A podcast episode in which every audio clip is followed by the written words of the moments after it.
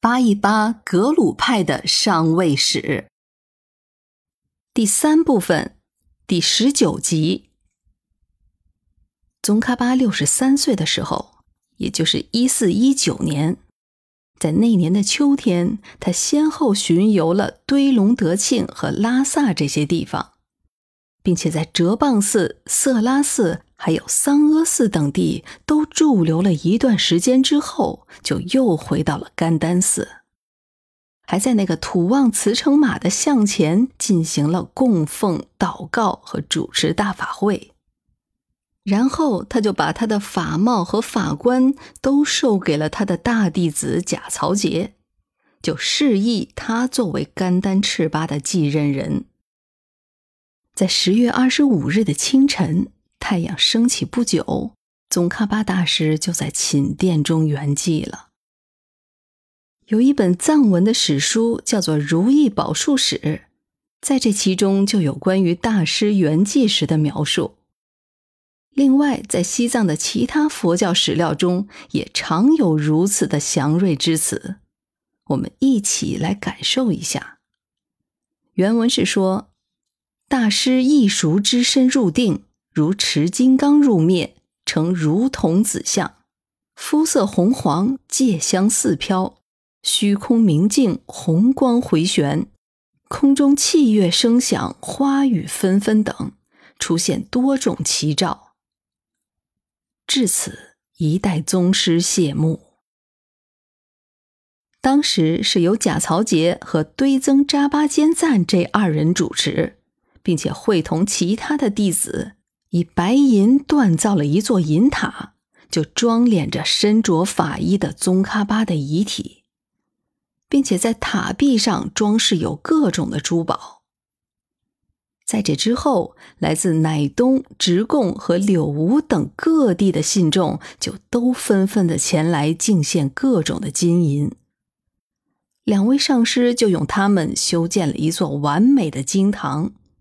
并且将银质的灵塔请入其中，还举行了盛大的开光仪式。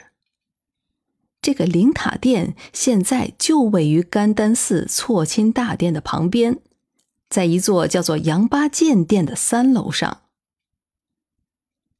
大师的离世还成就了西藏的一个著名的节日，这就是燃灯节。每年的藏历十月二十五日。所有的寺庙和信徒都要进行诵经、磕头和灯供仪式等祭祀活动，以此来祭祀宗喀巴大师的在天之灵，并且祈求大师赐给自己吉祥和幸福。在藏语里，燃灯节被称为噶当阿曲，也俗称为五供节。据说，正是因为早年间的通讯不便。宗喀巴大师圆寂的消息传至各地的时间也就不一样，于是燃灯节在各地举办的时间也就不同了。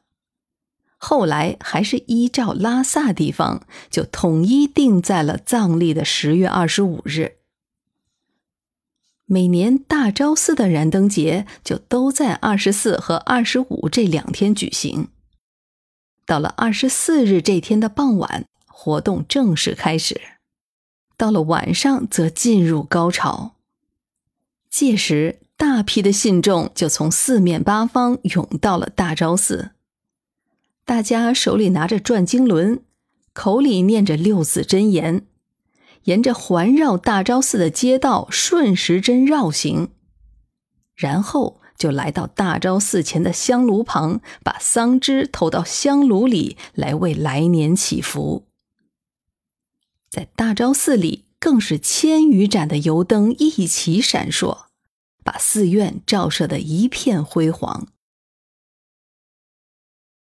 宗喀巴在开始他的宗教改革之前，也就三十几个弟子，而经历了大法会和三大寺的建设之后，到他圆寂的时候，格鲁派的教众已经达有几千人了，其发展速度之快，实属罕见。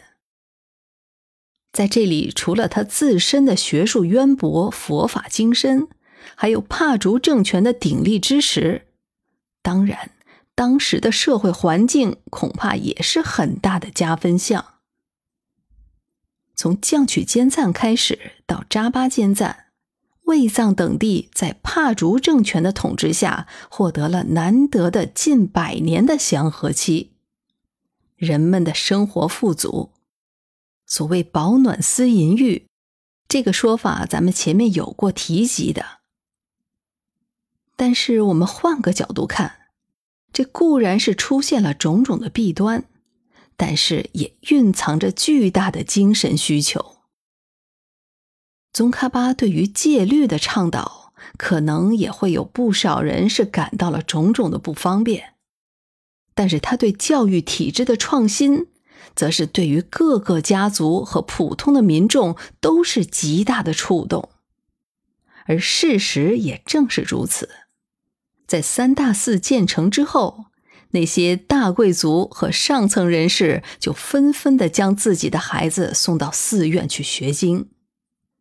毕竟格鲁派的学经体系是前无古人的，它的宽进严出的模式也使得格鲁派的声势快速壮大。